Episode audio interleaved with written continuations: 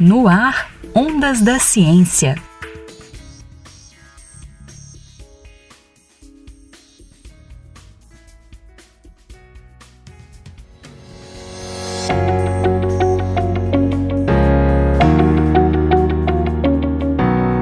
Lavar louça, lavar o carro, limpar a casa, passar roupa, cuidar de uma criança. O trabalho doméstico inclui atividades que você poderia pagar outra pessoa para fazer dentro da sua casa. Enquanto homens no Brasil fazem em média uma hora desse tipo de trabalho por dia, esse número sobe para quatro horas entre mulheres adultas brasileiras. E se todo esse tempo gasto em casa fosse pensado como recurso, corresponderia a 10% do PIB nacional. Os números são resultado da pesquisa de doutorado da demógrafa Jordana Cristina de Jesus. Ela é autora da tese Trabalho Doméstico Não Remunerado no Brasil, uma análise de produção, consumo e transferência, defendida na UFMG.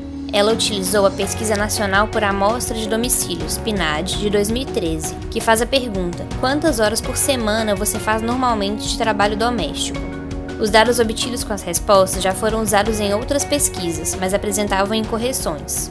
Mas a gente notou que esse dado, tal como coletado, na verdade ele apresenta um problema, né? Que é uma subestimação. Quando você pergunta para a pessoa quantas horas de trabalho doméstico você fez, algumas pessoas podem não identificar o cuidado de criança como sendo um trabalho doméstico. Então, a primeira etapa percorrida foi corrigir essa subestimação que a gente observou na PNAD é, do tempo de trabalho que as pessoas dedicam ao cuidado. E aí sim que a gente passou a implementar metodologias, na verdade, desenvolvidas em outros países, em outras instituições, aplicadas em países que têm pesquisa de uso do tempo, que até então não era o caso brasileiro. O objetivo da tese era responder quanto tempo as pessoas dedicam e quanto vale o trabalho doméstico não remunerado para a gente tentar atribuir um valor econômico ao trabalho doméstico, né, assim, para fazer esse exercício, que é para ter uma ideia de quanto foi produzido dentro dos domicílios e também quanto foi consumido, né, dentro dos domicílios, através do trabalho doméstico não remunerado, o nosso ponto de partida é o que se paga para uma pessoa que faz esse tipo de serviço. Então, o nosso dado principal é o salário mediano, né, o salário hora mediano, que se paga para uma empregada doméstica no Brasil. Aplicando essa regra de remunerar todas as horas que as pessoas dedicam ao trabalho doméstico, né, com o que se paga para uma empregada doméstica, nós chegamos na estimativa de que representaria 10,96% do PIB de 2013. Quando se faz a correção dos dados da PNAD com a inclusão do tempo de cuidado, a primeira novidade que a pesquisa traz é que a diferença entre o tempo gasto com atividades domésticas entre homens e mulheres é muito maior do que se acreditava. Mulheres fazem quatro vezes mais trabalho doméstico que os homens, e se pensava que fosse o dobro ou até três vezes essa diferença. A pesquisa também mostrou desigualdades entre as mulheres, nos estratos sociais mais altos, é muito comum que se contrate empregadas domésticas. Por isso, enquanto mulheres de 25 anos no topo do nível de distribuição de renda fazem uma média de duas horas de trabalho doméstico não remunerado por dia, uma mulher da mesma idade no nível mais baixo de renda do país faz mais de seis horas a média masculina é monótona, assim, você muda o contexto e a média de escolaridade não afeta o trabalho doméstico, o nível de renda não afeta o trabalho doméstico. E esse é um resultado importante porque talvez se associa, né, mais escolaridade, talvez um pouco mais de consciência, um pouco mais de percepção, né, da, da questão da desigualdade de gênero, e talvez algumas pessoas, né, podem acreditar que homens mais escolarizados fazem mais trabalho doméstico. Por enquanto, não é o que os nossos dados apontam, assim, independente da escolaridade, os homens fazem a mesma quantidade de trabalho doméstico todos os dias, né, em média uma hora por dia. Uma outra estimativa feita pela pesquisadora é a do tempo de transferência do trabalho doméstico para outras pessoas. Quando a mulher no domicílio faz 6 horas de trabalho doméstico, grande parte ela faz para alguém.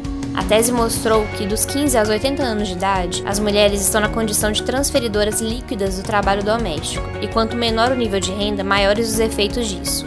As mulheres pobres passam grande parte do dia transferindo o tempo de trabalho doméstico para outras pessoas no domicílio, né? Transfere para as crianças, mas também transfere para os homens adultos. Os homens adultos são os beneficiários, né, do trabalho doméstico feito nos domicílios, juntamente com as crianças.